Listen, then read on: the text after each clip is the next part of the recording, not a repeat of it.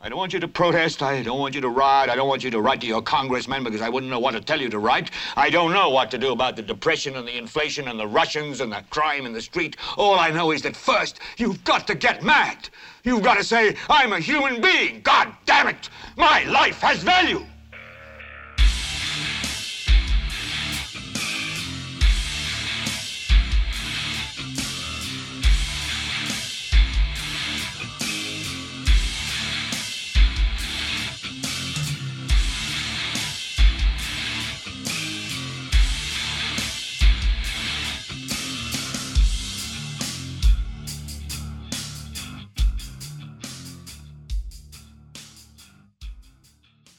Esto es GLBT para el Leviatán Podcast. Yo soy Carlos Rodríguez Duzán. ¿Cómo está, gente? Bueno, una semana más, un podcast más, un programa más. Eh, imposible no hablar esta semana de el ataque, las injusticias y las violaciones de derechos humanos que se están cometiendo en Palestina en estos momentos. Así que Quería hablar de otro tema, quería hacer tal vez un poco más entretenida esta semana el podcast y hablar, no sé, de Castlevania o de algo parecido. Jupiter, uh, bueno, una nueva serie que salió en... No sé si fue en Netflix, bueno, en fin, una nueva serie de superhéroes. Pero no. Este... Tenía mucho tiempo de no haber conflictos abiertamente este, expuestos en los medios de comunicación en, los territorios palestinos, pero ha vuelto em, a producirse, por lo cual vamos a hablar de eso esta semana. les voy a contar, les voy a hacer un resumen rápido de la historia, del por qué está la situación como está y prácticamente darles mi punto de vista o tratar de tratar de hablar de un par de puntos de vista que estamos viendo, que hemos visto en los medios, que tienden a tirarse mucho para un lado y a lo mejor no es por, no sé, razones conspiranoicas y antisemitas que existen en medios, que, pero que en este país mucha gente no se da cuenta de lo antisemito racista que es hasta que se lo señalan. Pero sí, digamos, quería hablar de un par de... darles mi, mi mi visión sobre un par de cosas que están ocurriendo en Medio Oriente, más que todo cómo se está procesando en los medios eh, occidentales. Pero antes de eso, como ya es costumbre, eh, empezamos haciéndoles, bueno, empiezo haciéndoles una recomendación para esta semana. El disco que les quiero recomendar esta semana es, para mí, un viejo confiable. El disco fue lanzado en el año 2000. Se llama Haven, de la banda Dark Tranquility. Si buscan Dark Tranquility y lo quieren googlear, el Tranquility va con doble L, no con solo una L. ¿Está mal escrito? Bueno, estará mal escrito, pero en fin, ese es el nombre de una banda, no tanto la definición de un estado, eh, por así decirlo. Um, Dark Tranquility, Haven, álbum del 2000, death metal melódico. O sea, es death metal pero con guitarras a lo Iron Maiden. Ah, esta banda en específico, esta banda sueca, Dark Tranquility, es una de mis favoritas lo fue desde que empecé a escuchar metal, fue uno de los primeros sonidos eh, después del, del, rock en español y del nu metal que llegaron a mis oídos y que este fue, digamos, este fue el género que me enganchó al metal, digamos que más tradicional de la época. Como les digo, antes de eso estaba escuchando yo nu metal y rock industrial y rock en español y cosas por el estilo.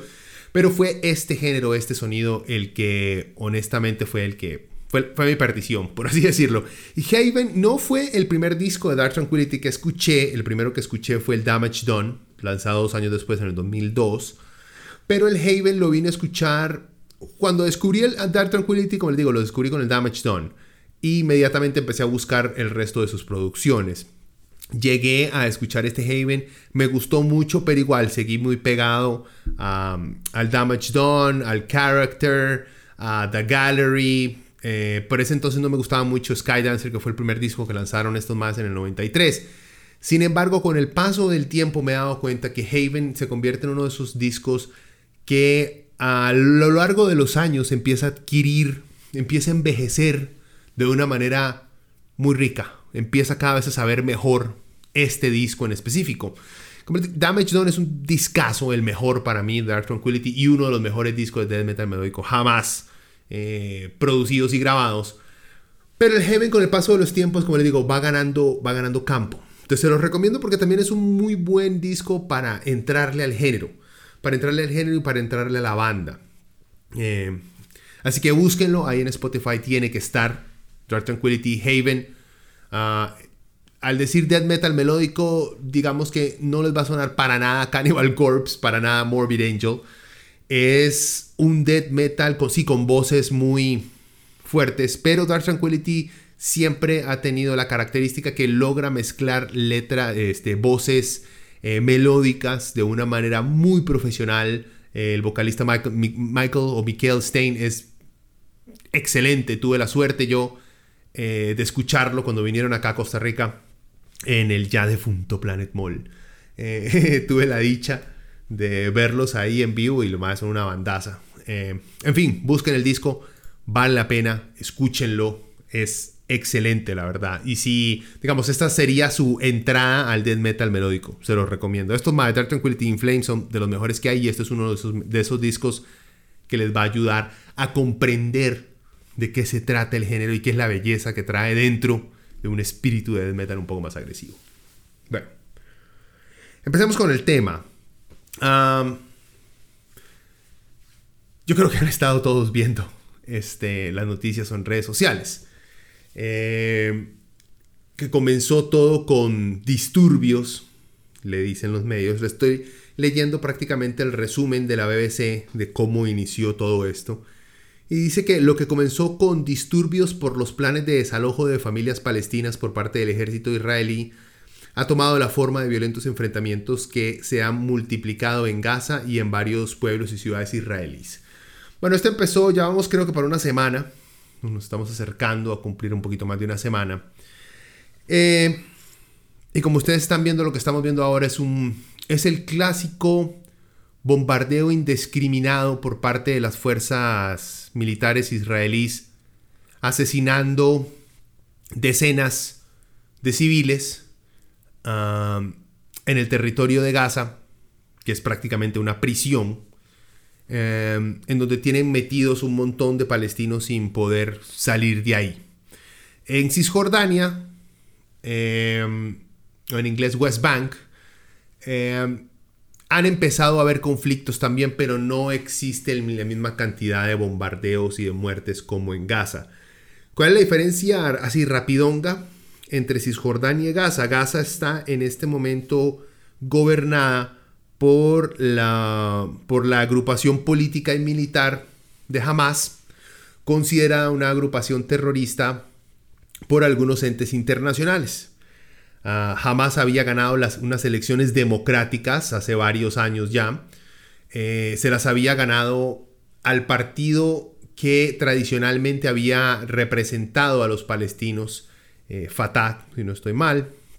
Eh, pero había ganado democráticamente representar o ser el, por así decirlo, el gobierno representativo de los palestinos en los territorios ocupados en Gaza y en Cisjordania. Hubo problemas, la organización, las, no la organización internacional, eh, los principales aliados de Israel y Israel obviamente consideraron que esa que ese ejercicio de la democracia por parte de los palestinos no contaba porque habían elegido una agrupación que en algún momento había cometido actos terroristas y por lo tanto no podían reconocer la legítima eh, victoria de Hamas. Un poco hipócrita e irónico si Estados Unidos reconoce al Estado israelí como un Estado este, legítimo, si también fue fundado en actos terrorísticos, terrorísticos, en actos terroristas en sus inicios en los 40.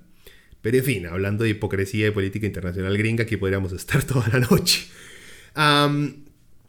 ¿Cómo está la situación? Bueno, hasta el momento, ahora domingo en la noche que estoy grabando, en Gaza han muerto al menos 197 personas, incluyendo 58 niños, 34 eh, mujeres y además de 1.230 heridos, según el Ministerio de Salud controlado por Hamas. Por su parte, 10 personas, incluidos dos niños, han muerto en ataques con cohetes contra Israel desde el lunes, según autoridades israelíes, y hay 300 israelíes heridos a consecuencia de, la, de los lanzamientos de cohetes por parte de Hamas desde Gaza hacia territorios israelíes. me suena, me es difícil empezar a hablar porque hay que luchar contra paradigmas establecidos por medios de comunicación y cuando uno habla de ciertos temas y se, y se sale de esos paradigmas del lenguaje por lo menos, a mucha gente le cuesta entender de lo, o de lo que uno está hablando o si uno es un terrorista o un simpatizante de terroristas. ¿A qué me refiero? Si ustedes ven en todas partes empieza la noticia con conflicto, con enfrentamientos, eh, choques, se usa mucho también. El problema es que esto no es un conflicto, no son enfrentamientos y no son choques, porque esto es mejor descrito como invasión, con palabras como robo, con limpieza étnica, con violaciones de derechos humanos, con ataques provocatorios. O sea, la forma en la que se presenta la noticia, cómo se redacta, cómo se la cuente y cuándo se la cuenten a la gente importa mucho.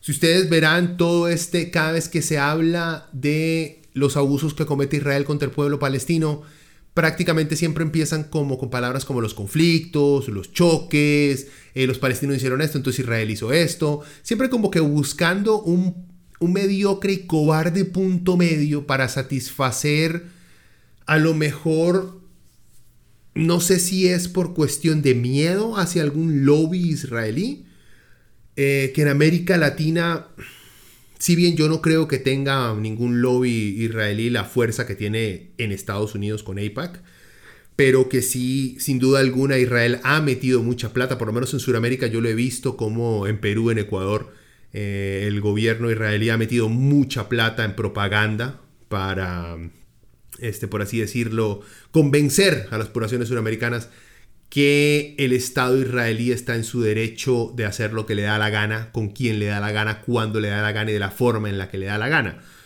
Y lo escuchamos y lo leemos con muchos de nuestros contactos en estos países, cómo si ha funcionado un poco esa propaganda.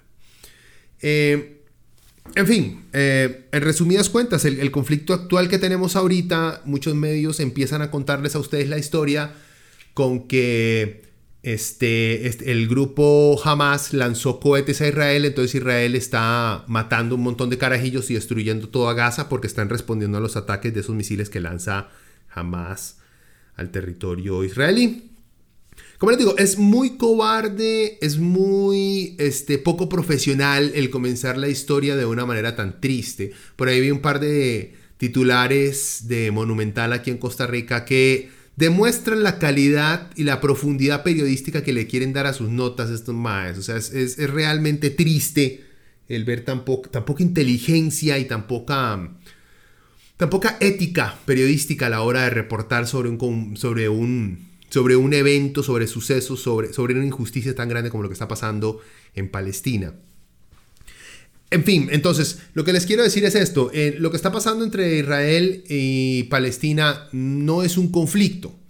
Israel tiene completamente aislado, bloqueado, explotado, humillado a las poblaciones eh, palestinas que viven en la franja de Gaza, al igual que las poblaciones que viven en Cisjordania. Tal vez a los que están en Cisjordania no tanto, aunque los tienen completamente colonizados con asentamientos israelíes eh, ilegales ante la ley internacional, lo cual por ejemplo no les cuentan mucho o dedican un párrafo muy pequeñito dentro de la historia. A lo que me refiero es esto, esto no es un conflicto, porque un conflicto requiere que ambos lados eh, tengan, se acerquen por lo menos a hacerse el mismo daño o un daño parecido o, que las, que las bajas o que mm, la agresión por ambos lados llegue a, los, a, niveles muy similares como para considerar que existe un conflicto. Les pongo un ejemplo. Eh, si yo voy por la calle y un carajillo de escuela eh, me tira una piedra, me la pega, es peligroso, una piedra me puede matar, una piedra bien, bien tirada, bien, bien puesta, lo puede matar a uno. Un carajillo, no sé, de quinto grado de la escuela, me tira una piedra, me la pega en la sien, me duele en puta, me volteo, saco un revólver y le meto cuatro plomazos al mae y lo mato. Ok, ah, hay gente, hay trogloditas obviamente, hay, hay gente con poca capacidad de pensamiento que va a creer que eso es una reacción mesurada y decente ante un ataque injustificado. Ah, pero cualquier persona con algo de cerebro se da cuenta que es una reacción ridícula, innecesaria, este, por, encima de cualquier tipo de raciocinio se sabe que el matar a alguien por tirarle una piedra a uno, y más si es un menor de edad, es una salvajada.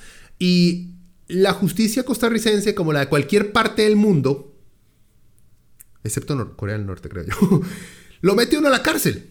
Por salvaje, por animal. Usted no puede tener un energúmeno que mata a la gente porque le tiran una piedra. No se puede. Ahora bien, esto es si contamos, por ejemplo, la historia desde ahí, desde que yo simplemente recibí la pedrada y maté al mae. Si contamos un poquito más y resulta que antes de que el mae me tirara la piedra, yo andaba gritándole cosas al mae, insultando al carajillo, amenazando con que iba a matar a la mamá, con que iba a hacer que al tata lo despidieran, eh, y entonces eso lo llevó a él a tirarme una piedra. Cambiaría un poco más la historia, ¿verdad? Algo así es lo que hacen nuestros medios con la problemática en Palestina.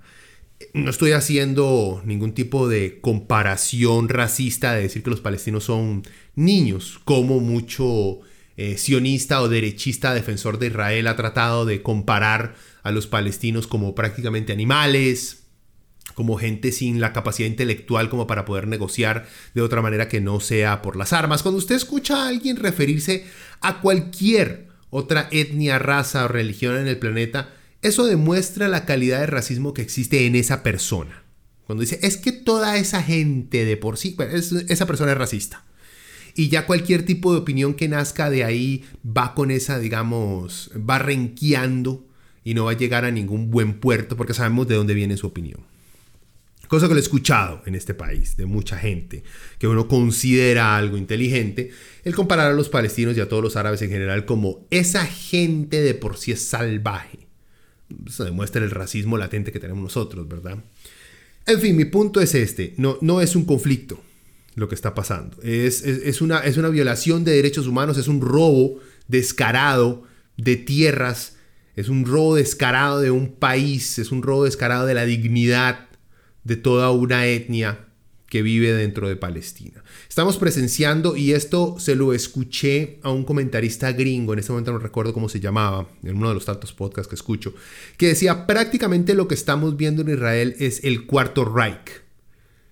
Es la supervivencia del nazismo alemán transformado gracias a un trauma que se le proporcionó a la víctima, en este caso el pueblo israelí y el sionismo internacional, el cual después de, tantos abusos y salvajismos que cometieron los europeos con los judíos europeos, ahora lo que estamos viendo en el gobierno israelí es, un salvajismo comparable con un régimen nacionalista, racista, eh, que busca una limpieza étnica de sus territorios.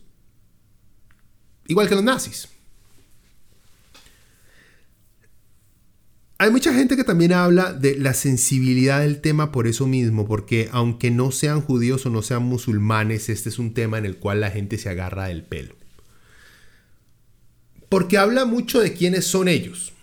Y digamos, la, derecha latinoamericana se ha encargado de convertir este, esta violación de derechos humanos en contra de los palestinos en un tema de izquierdas.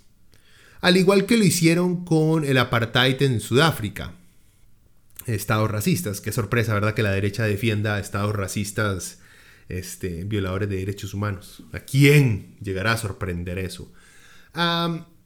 lo cual es triste, porque convertir un... convertir la criminalidad que comete Israel a diario, sobre los palestinos en simplemente un conflicto político es bastante, bastante minimizar el asunto. Para terminar de contar, resumir lo que está pasando. Todo empezó, eh, no empezó, eso tiene mucho tiempo, porque esta es una actividad que el gobierno israelí este, mantiene desde hace mucho.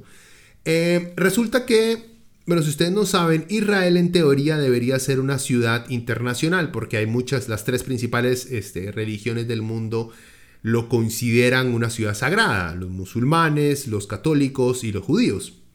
Entonces, eh, católicos el cristianismo en general consideran esta ciudad sagrada. Entonces, desde el principio se ha sabido que, que Jerusalén no puede estar bajo el mando de un país eh, en sí por el solo hecho de su importancia para el mundo.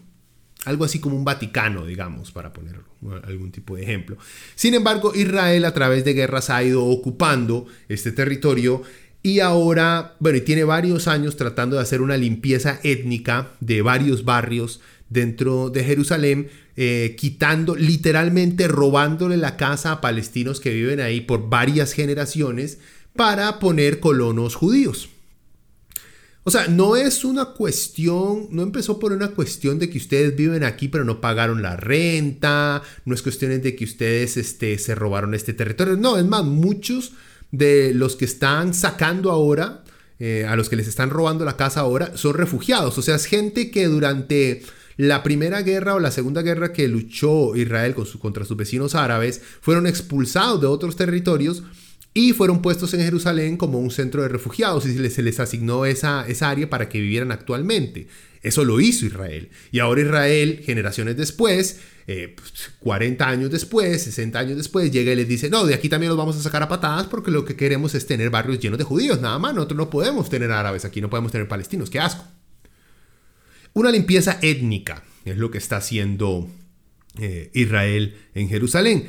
Obviamente eso no le va a gustar absolutamente a nadie. Empezaron estos desmadres y como que ya se empezaban a, empezar a calentar las cosas y después em, hubieron protestas también en em, uno de los lugares más sagrados para los musulmanes, también ubicado ahí en cerquita en Israel, me disculpan si no tengo la ubicación precisa en el mapa. Y sus fuerzas de seguridad intentaron a dispersar a los manifestantes. Eh, no solo, entonces terminaron no solamente lastimando y matando a manifestantes, sino también a las personas que estaban dentro de los lugares sagrados eh, musulmanes rezando, lo cual terminó de putear a los palestinos que quedan todavía en pie de lucha contra Israel y los ciudadanos de pie también. y después y todo eso fue que entonces Hamas decidió eh, defenderse de los ataques y de las violaciones por parte de Israel, lanzando misiles o cohetes a territorios eh, civiles dentro de Israel, lo cual es un crimen de guerra. El que jamás lance eh, misiles para defenderse de la limpieza étnica y de la violación de las libertades religiosas de sus compatriotas está muy bien. El problema es que se está defendiendo al principio cometiendo un crimen de guerra, que es lanzando misiles indiscriminadamente con la suerte de matar civiles. Eh, y después entonces Israel empezó una campaña que si el lanzamiento de misiles a zonas, eh, a zonas residenciales, a zonas a, blancos no militares son un crimen de guerra, imagínense lo que es demoler edificios de apartamentos enteros con gente adentro como está haciendo Israel es 10 veces más un crimen de guerra. La analogía que yo les dije, tirarle una piedra a alguien en la cabeza es algo muy grave. Es algo muy, muy grave, muy peligroso. Sacar un revólver y matar a una persona a tiros por eso es 10 mil veces más peligroso y debería ir a la cárcel sin duda alguna.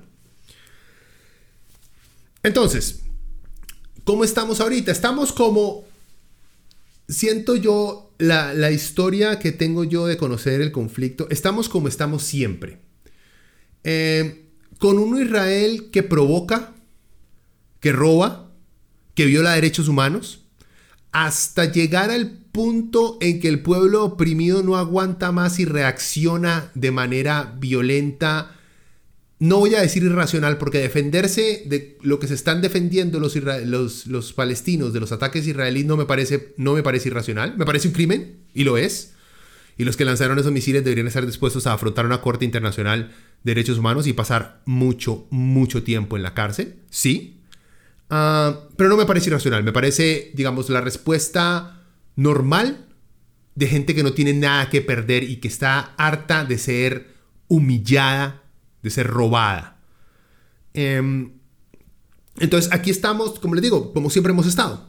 Israel provoca, Israel se expande, Israel viola derechos, las víctimas reaccionan y entonces ellos enloquecen y empiezan a masacrar indiscriminadamente a todo aquel que no sea israelí. Mujeres, niños, abuelos, escuelas, hospitales, hoteles, agencias de prensa, lo que sea. Les vale verga. Lo que esté ahí tiene que caer, lo que estén, los que estén ahí tienen que morir. Esa ha sido, digamos, la política de ataque y confrontación del ejército israelí.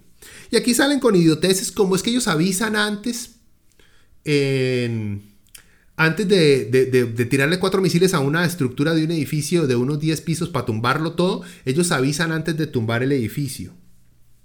Gente, o sea, una pregunta. Si yo voy a demoler su casa, usted no puede hacer nada al respecto, ¿verdad? Pero si yo un día antes le digo, vea, mae, saque sus chunches porque mañana le voy a demoler la casa. Y usted me dice, ¿pero por qué? Mae, ni me pregunte, o sea, yo simplemente la voy a demoler. Mañana salga. Si usted está adentro, o sea, la casa, usted se va con la casa, me vale, me vale picha. Hay algún tipo de, o sea, y esa es una defensa que ustedes van a escuchar mucho. Ah, pero es que ellos avisan antes de tumbar las casas. Wow, mae, pura vida. Gracias por avisarme antes de dejarme literalmente en la calle sin nada. Y la gente que no se da cuenta que eso pasa. ¿Y por qué putas ustedes están tumbando blancos donde está viviendo literalmente este, civiles? Entonces ahí salen con la excusa. Es que jamás usa ciertos eh, edificios residenciales para ocultar y esconder este armamento. Entonces hay que tumbar ese armamento, sin importar la cantidad de civiles que vayamos a matar. O sea, esta es la, es, esta es la mentalidad que Israel le vende al mundo. O sea, por ejemplo, jamás tendría como negociador este, de ningún tipo de conflicto un negociador de, de, ¿cómo se dice? De estos negociadores de mm, hostage takers.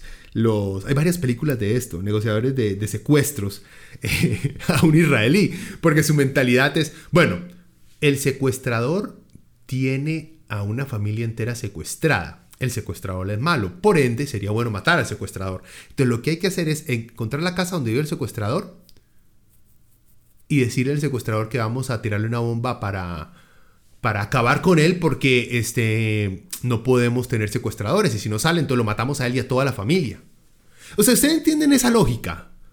La lógica de de ahí, es que los más se esconden detrás de civiles, entonces tenemos, tenemos que matar a los civiles. ¿Hasta qué punto ustedes creen que esto, y puede ser, se han encontrado en varias ocasiones en las cuales jamás sí es cierto, ha utilizado eh, o ha forzado a escuelas, por ejemplo, de Naciones Unidas, a que guarden sus armas en alguna de, de sus salones o que utilicen el techo de parte de un hospital para lanzar misiles a, Israel. Sí, hay, hay, ocasiones en las cuales sí se ha determinado que esto ha ocurrido, lo cual es un crimen de guerra. Es un crimen de guerra, ¿no? O sea, no, no existe ningún tipo de escape para eso.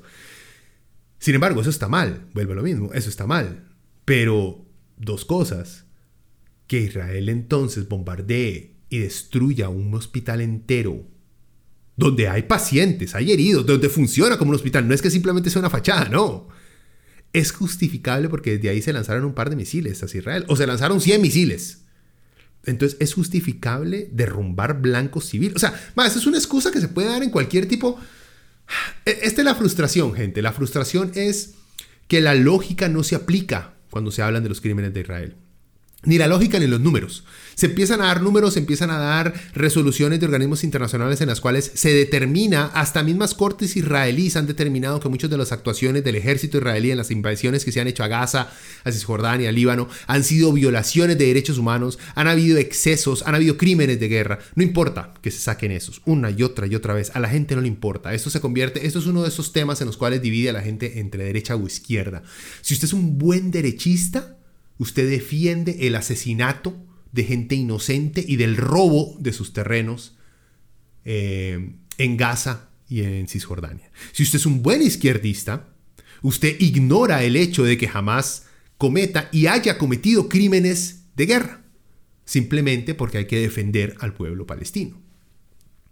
Lo, hemos, llegado, lo hemos, llegado, a politizar hasta un punto en el cual no importa los datos que yo les dé a muchos de ustedes que están convencidos de un lado o del otro, no se van a salir de ahí porque ya no les cabe en la cabeza los datos. Y ese es uno de los problemas más grandes que tenemos.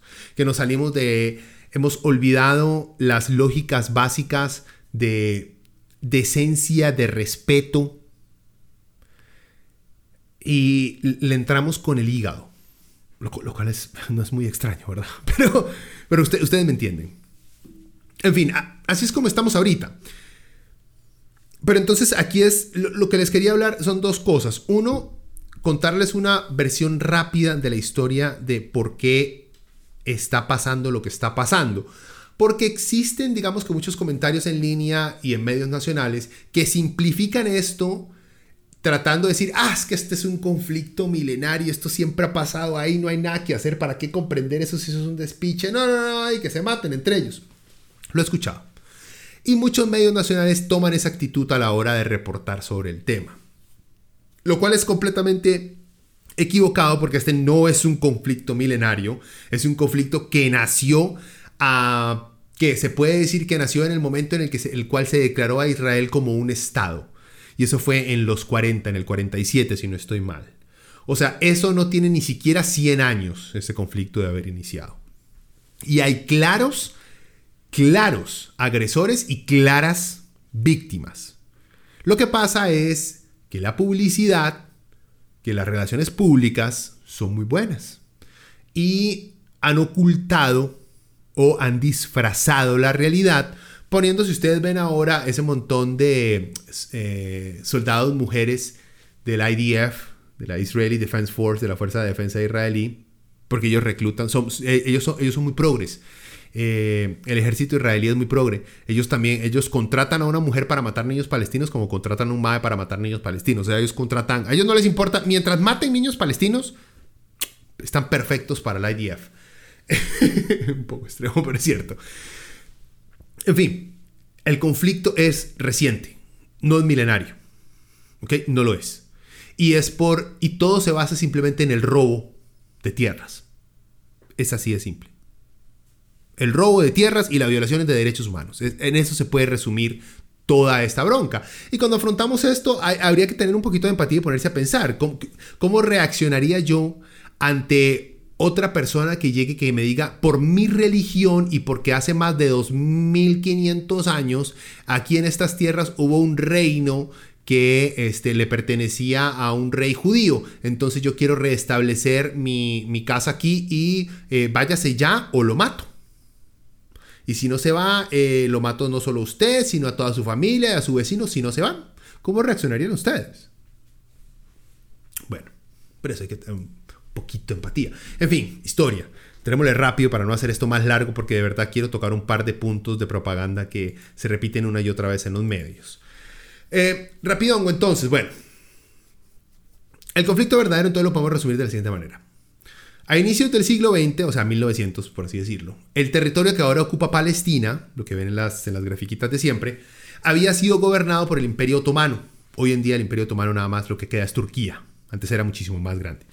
Eh, y dentro de él vivían musulmanes, o sea, en Palestina, en ese territorio de Palestina, vivían musulmanes, cristianos y una pequeña cantidad de judíos. Y vivían en paz.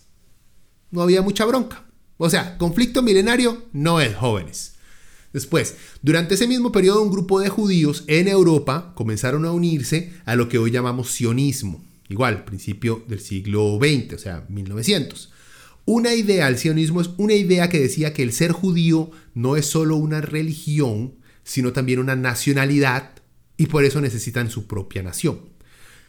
Y con mucha razón, porque los, bueno, o sea, hay que comprender por qué nació esto, ¿verdad? Y eso nació porque los judíos en Europa habían vivido eh, ante de los nazis ya una constante persecución, discriminación y abusos por parte de sus compatriotas europeos. Pero si usted veía los judíos europeos, son blancos europeos, eran europeos, nada más que eran judíos. Pero obviamente eran una minoría que era abusada era explotada y era discriminada por los europeos, que no tenían este control sobre el mundo y todos los medios de comunicación. No, había uno que otro judío con plata, sí, porque toda minoría en todas partes tiene uno que otro millonario. Hace poco el hombre más millonario del mundo no era un mexicano. ¿Y acaso los mexicanos, o sea, alrededor del mundo son mayoría que siempre ha gobernado el mundo? No, esas varas pasan. En fin, bueno, entonces, estos sionistas veían que su hogar ancestral en el Medio Oriente era la única opción que tenían para sentirse seguros. Como les digo, tiene sentido, tiene sentido. Entonces, durante finales del siglo XIX, o sea, 1800 90 y pico, y principios del 20, 1900, miles de judíos europeos se mudaron a lo que era Palestina. O sea, mientras estaban haciendo el sionismo y toda esta idea empezaban a hacer, y los judíos europeos se empezaron a hartar de ser el chivo expiatorio de absolutamente todo lo que los putas racistas europeos podían pensar que era el problema. Ah, son los judíos. ¿Qué es lo que está pasando en el país? Ah, es por los judíos. Se empezaron a hartar. Entonces, claramente empezaron a buscar un lugar donde se podían sentir seguros. Y entonces a muchos dijeron, de si hace 2500 años el rey David estaba por allá en esas tierras que se llamaban Palestina, que antes era Judea y...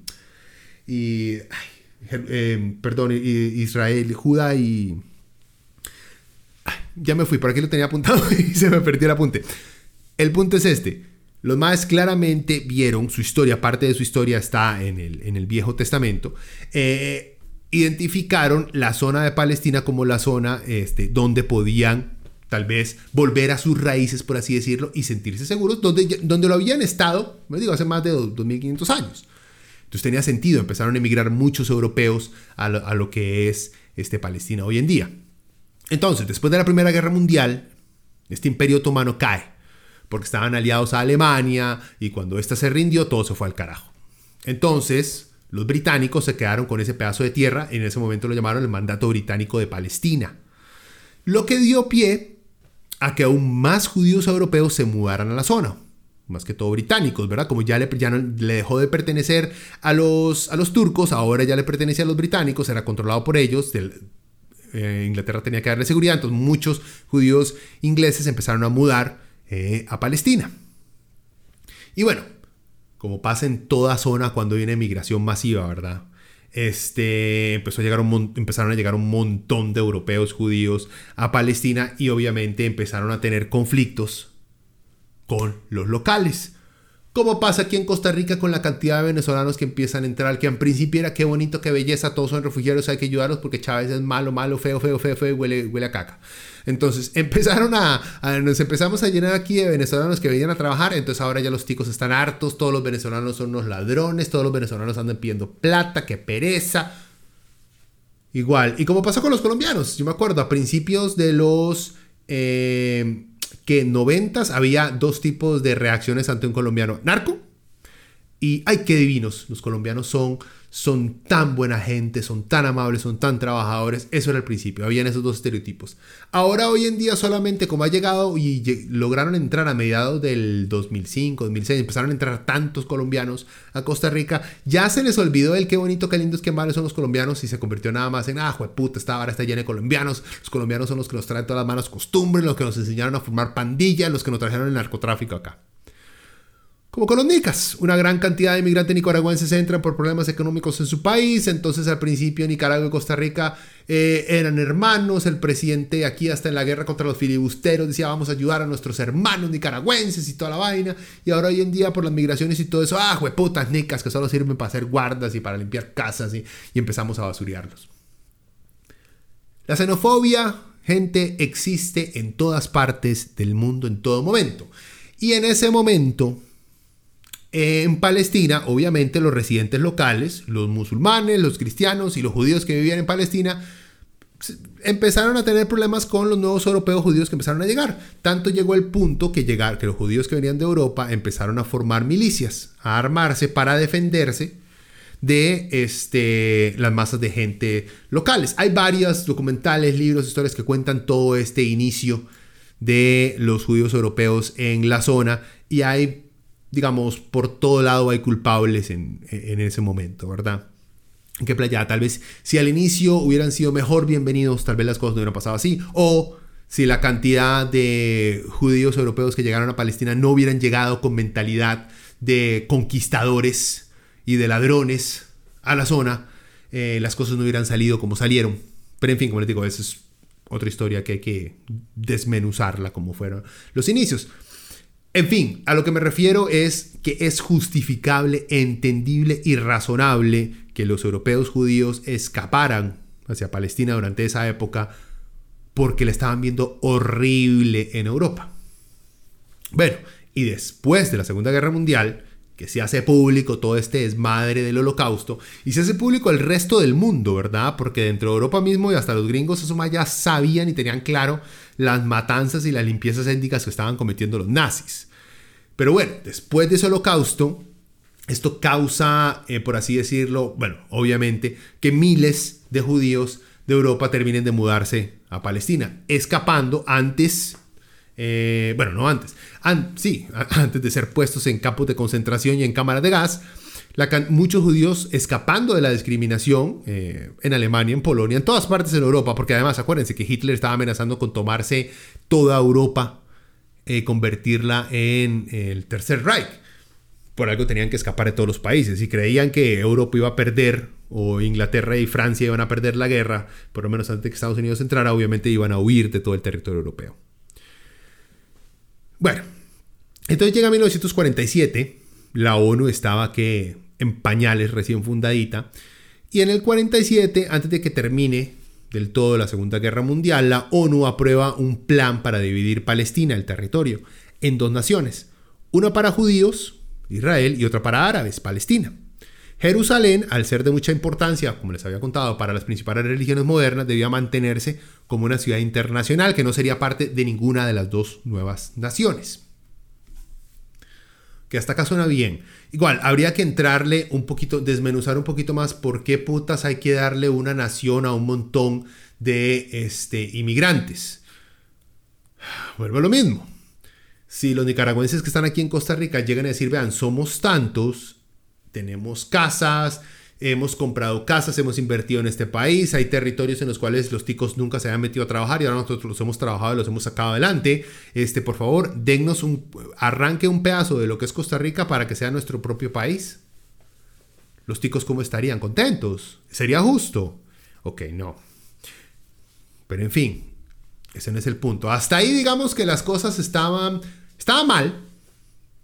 Les digo, el darle un terreno eh, a inmigrantes sin consultar a los locales, o sea, la gente que vive ahí, si quieren una división de un estado o simplemente crear un estado y este, buscar algún tipo de política de reconciliación en el cual aprendan a vivir musulmanes, cristianos y, y, judíos eh, dentro de un territorio. Bueno, en fin.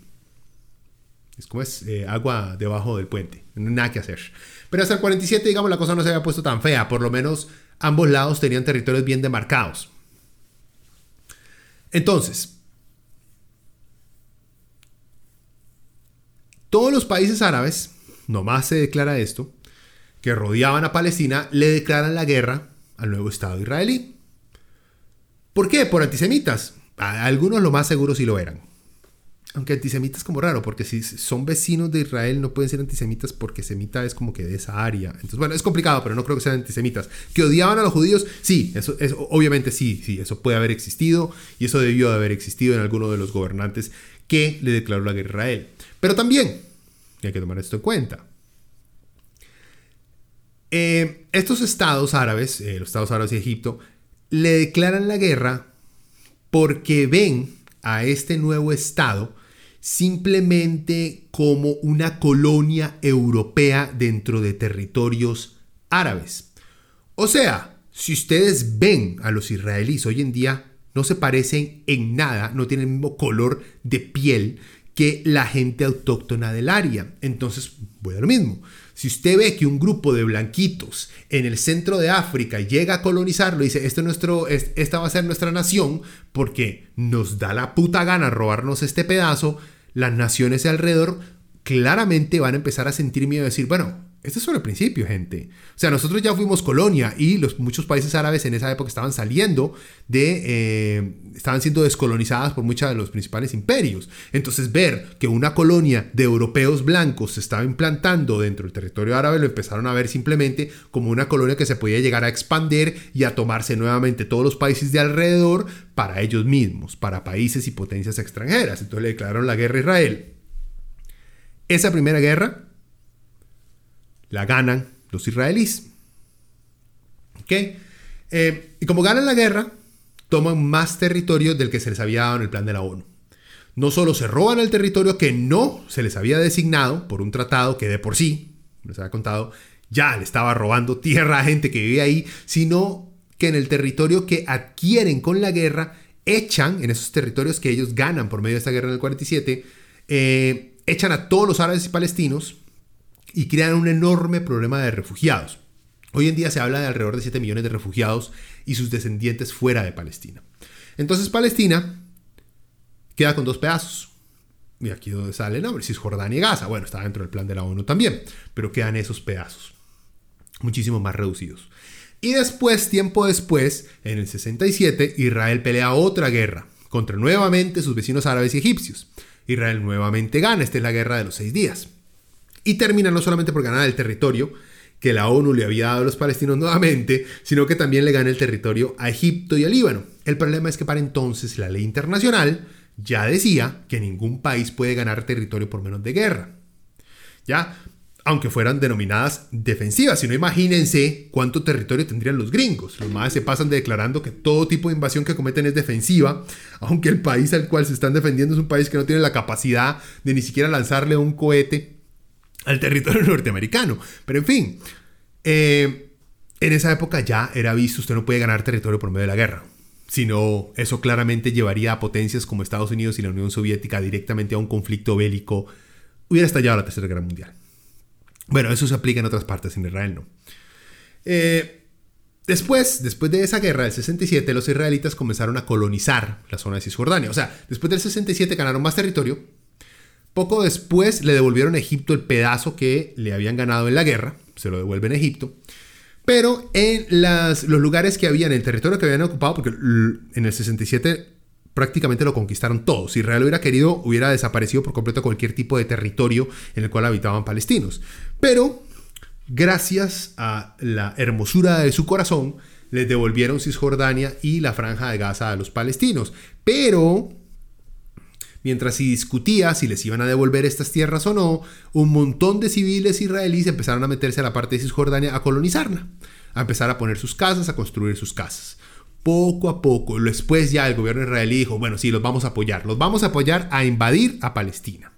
Entonces los empezaron a apoyar y ahora si ustedes ven un mapa de asentamientos israelíes, de colonias israelíes dentro de Cisjordania, que es de los palestinos, ustedes ven que hay cientos de miles de asentamientos dentro de Cisjordania, todos unidos por carreteras que solamente pueden ser transitadas por israelíes.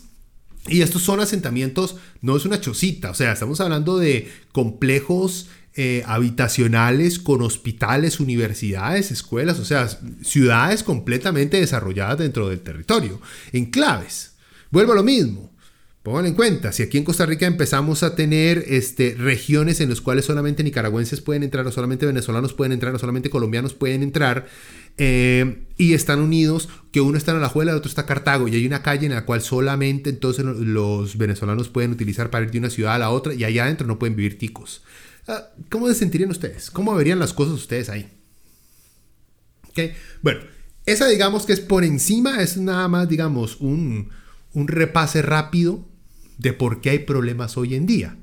Hay problemas hoy en día porque desde esas dos guerras los, israelíes robaron tierras, robaron casas, echaron un montón de gente que tenía generaciones de generaciones de vivir ahí.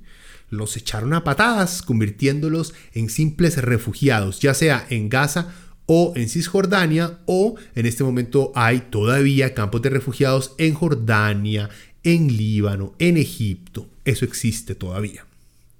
¿Okay? Entonces ahí está, digamos, el primer crimen fue el simple hecho de crear un país sin consultarle a la gente que vive en el país.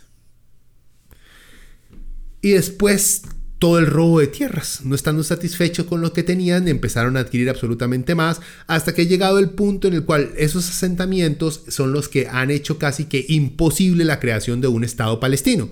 Si ustedes han seguido las noticias, hace poco eh, los palestinos han tratado de buscar que se les reconozca como una nación, con una bandera, con su pasaporte, con derecho a tener un aeropuerto internacional, porque para llegar a Palestina ustedes no pueden volar y llegar a Cisjordania o llegar a Gaza, tienen que llegar a Israel. Y de Israel se tienen que movilizar para la Franja de Gaza o Cisjordania. No tienen ningún tipo de autonomía de control, están completamente rodeados y administrados por Israel. ¿Ok? Esa es la historia. Hay, digamos, hay hay mucho más detalle de las injusticias que cometen el Estado israelí en contra de los palestinos. Pero antes de seguir nada más para dejar algo claro, porque aquí es donde hay mucha gente que se pierde y empiezan a igualar israelí igual judío y no, no es así. Sí, Israel es un Estado racista, eh, supremacista, que busca que dentro de su Estado nada más existan judíos blancos, porque hay judíos negros, pero tienen muchos problemas de discriminación. Por obvias razones, ¿verdad? La mayoría de esos judíos son europeos de hoy en día, son europeos o gringos blancos, que se hicieron judíos. O sea, que se hayan hecho judíos pero mantienen su raza blanca de privilegio y han sido creados dentro de sociedades racistas que ven a las otras razas como inferiores, es imposible separar eso por más que cambien de religión. Nada más para que tomen en cuenta. Hay mucho antisemita allá afuera. Hay mucho nazi allá afuera que trata de igualar judío con israelí para buscar el odio generalizado hacia una religión. Y hay que tener mucho cuidado con eso. Aquí el problema es el Estado israelí. El problema es el sionismo israelí. El problema no es el judaísmo, el problema no son los judíos, son una simple religión igual que los católicos, igual que los musulmanes. Hay aspectos y hay agrupaciones dentro de estas religiones que presentan serios problemas y amenazas a las libertades y a la vida en este planeta. Sí existen en las tres religiones. Los católicos, los cristianos las tienen, los evangélicos existen, los este, mormones existen. Y dentro de esas pequeñas, digamos, dentro de esas fragmentaciones de cada una de estas religiones existen otras fragmentaciones extremistas que resultan ser las amenazas. O sea, no estoy tratando de decir que los evangélicos sean una amenaza. No, dentro de las agrupaciones evangélicas existen pequeños individuos y pequeños movimientos que sí son extremistas y que sí se convierten en amenazas a la existencia en este planeta y tienen que ser controlados. Igual pasa con Israel. Israel es un Estado racista, es un Estado violador de derechos humanos, es el cuarto Reich, sí, es Israel. Pero decir los judíos son... No, no. Hay que tener mucho, mucho cuidado con esa distinción, ¿ok? Y más porque no queremos caer en prácticamente recaer en el círculo vicioso de violencia de demonizar a una población por lo que una parte de su población ha cometido. No estoy diciendo para nada que los alemanes y los nazis hayan tenido algo de razón con lo que hicieron con los judíos, no existía razón alguna para cometer las masacres que la cometieron. Como no existe razón alguna para asesinar cientos de niños en bombardeos porque ciertos militantes están lanzando misiles hacia Israel. No existe justificación para matar inocentes de esa manera. Bueno, Puntos básicos ya para ir cerrando. Esto era lo que quería tocar y lo que más he estado viendo en redes. Y es, por ejemplo, cuando saquen, cuando salen la, la pregunta de Israel tiene derecho a defenderse. Sí, claro. Israel tiene todo el derecho internacional, moral, ético de defender su nación, su existencia y su gente. Sí, la tiene. Palestina también. Palestina también igual. Lo que nos lleva a que si de verdad creen que una nación, un pueblo tiene derecho a defenderse de agresiones externas, eso quiere decir que entonces a los palestinos que se les está robando su casa tienen derecho a matar a los agresores y a los ladrones. Si ustedes son de, digamos, de esa, de esa derecha que le encanta mandar a matar ladrones, entonces los palestinos tienen derecho a matar a los colonos que llegan a robarles su territorio. Yo no estoy de acuerdo con la pena de muerte. Simplemente tirarlos en una cárcel por mucho tiempo sería más que suficiente. Pero estoy tratando de usar esa lógica. Si Israel tiene derecho a defenderse los cohetes que, que, lanza jamás, sí, claro que tiene derecho a defenderse, es su derecho como Estado y no puede negar esa obligación a su ciudadanía de defenderlos de agresiones internas y externas. Por eso existe la policía, por eso existe el ejército. Y los palestinos también. El problema es que los israelíes no permiten que las fuerzas palestinas puedan ser policías dentro de sus propios territorios cuando se trata de israelíes. Existe una justicia para el blanco israelí y una justicia para el cholo palestino. ¿Ok? Entonces cuando dicen Israel tiene derecho a defenderse, sí, por supuesto que sí. Y los palestinos también, cuando le roben sus tierras, tienen derecho a meterle un plomazo a quien se esté metiendo en sus tierras. Claro que sí. Y aquí es donde brincarían un par de israelíes. ¿Cómo se le ocurre? Dejen de robar tierras. Y entonces ahí es donde salen. Es que nuestro libro dice, ah, ya, mamaste. Cuando saquen religión para justificar la invasión, la el desplazamiento, la violación de derechos humanos y el asesinato de otra gente, usted no es una persona de Dios, no es una persona buena y debería estar metido no solamente en una prisión, sino en un asilo. Sigamos, siguiente punto. Y esto lo he escuchado, digamos, por la izquierda y siento que es correcto, pero no se usa mucho. Esto no es un conflicto, esto es una limpieza étnica en Palestina. No es rápida, no es una última solución como hicieron los nazis, no. Esta limpieza étnica es sistemática a lo largo de un periodo extenso de tiempo. ¿Por qué? Porque Israel sabe que poco a poco puede ir desplazando ciudadanos, adquiriendo y robando tierras cada vez poco a poco, bajo artimañas legales de sus cortes, no internacionales, de las cortes, de sus cortes nacionales, saben que poco a poco, si pueden justificar de manera legal interna el robo, la expulsión y la limpieza étnica de minorías, entonces a largo plazo van a tener una justificación para, la, para convertir un Estado en un Estado étnicamente puro. Lo saben, es un plan a largo plazo. Sin dejar de lado que cada vez que pasa esto también es porque la derecha israelí está buscando algún tipo de reelección. O en este caso Bibi Netanyahu que está teniendo como que problemas de juntar un nuevo gabinete, entonces decidió eh, presentarse nuevamente como el protector de los israelíes al provocar a los palestinos, al empezar conflicto con los palestinos, para demostrarle a sus compatriotas que él es muy bueno matando palestinos. Entonces, y aquí es un problema, digamos, muy grave de la sociedad israelí, que sigue votando por gobernantes que lo que les demuestran es fuerza a punta de sangre de niños y niñas. Triste. Eh, otro punto, el buscar que Estados Unidos sea un mediador para este conflicto es la cosa más idiota y risible que puede existir. Estados Unidos es el padrino del Estado israelí. El momento en el que Estados Unidos deje de regalarle plata a Israel, ese Estado no puede mantener el estado de ocupación que tiene hoy en día. Así que Israel depende del dinero de papi gringo. Depende de ese dinero. Por eso es que Israel dedica tanta plata y esfuerzo en hacer lobby dentro de Estados Unidos, porque sabe que sin papi Estados Unidos, Israel no podría hacer lo que le da la gana como lo ha hecho hasta ahora. Y por último, si usted está de acuerdo con el regreso de los judíos a sus tierras ancestrales, entonces usted también debería estar de acuerdo con el regreso, por ejemplo, de los incas a sus tierras ancestrales, de los mayas a sus tierras ancestrales, de los sioux, de los apache, de los bribris, que puedan llegar a cualquier país y decir, Aquí vivían nuestros antepasados, aquí vamos a construir nuestro nuevo, nuestro nuevo, nuestro nuevo país. Y vamos a sacar a quien nos dé la gana. Y si usted se queja porque yo lo saco de este territorio que va a ser la nueva nación Bribri, y si llega a dispararme porque le estoy robando a usted la casa, yo voy y le mato a toda su familia. Si usted está de acuerdo con que los judíos vuelvan a una tierra ancestral de hace más de 2000 años, entonces tiene que estar de acuerdo con que nuestros indígenas se les pueda devolver todo el territorio el cual habitaron hace también más de mil años. Piénsenlo. Bueno, ya está, ya llegando a la hora.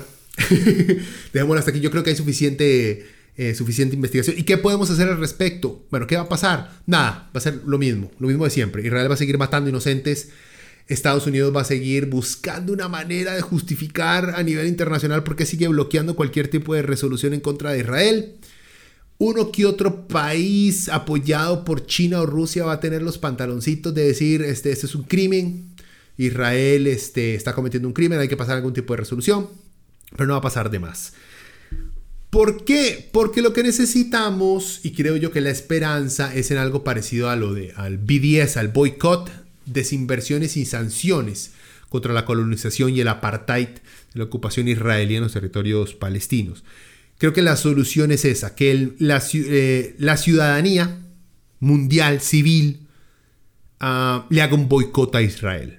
¿Cómo? Ah, no comprando productos producidos eh, dentro del territorio israelí o eh, por inversores de, grande, de gran capital de ciudadanos israelíes que apoyan al gobierno israelí. Un boicot económico. Estrangular de manera económica a Israel hasta que esté dispuesto a reconocer la ley internacional, no a la justicia, a la bondad, no, hasta que esté dispuesto a enfrentar la ley internacional y devuelva todo lo que ha robado. Esto funcionó con Sudáfrica, así que puede funcionar esta vez. Es una forma no violenta, no eh, está haciendo una intervención directa, no le está exigiendo ni dependiendo de nuestros mediocres y cobardes dirigentes para que se proclamen en contra de esto, sino que está tomando acciones directas eh, y simplemente es, un canceling. Cancelar Israel. Prácticamente. Eh, de eso se trata. Si quieren más información, búsquenlo. Es boicotisrael.net. Creo ahí lo estaba leyendo un poquito de información. Pero pueden buscar como B grande, BDS. Búsquenlo para que encuentren más información y creo que ellos dan hasta listados de productos que son producidos, en, por ejemplo, en estas colonias que existen dentro de Cisjordania que son asentamientos completamente ilegales según ley internacional. Entonces se enfocan aún más en asentamientos completamente ilegales y a quienes no comprarles por estar ahí o por estar explotando el, conflicto. Bueno, gente, uh, los dejo. Espero que um, hayan votado tanta bilis como lo voté yo, porque es un tema honestamente que putea mucho. Simplemente con escuchar la, la historia básica del asunto uno se putea por lo injusto que es. Por lo injusto y lo manipulador que es todo este desmadre. Pero en fin, bueno. Ah, la próxima semana no hay eh, podcast, por cierto.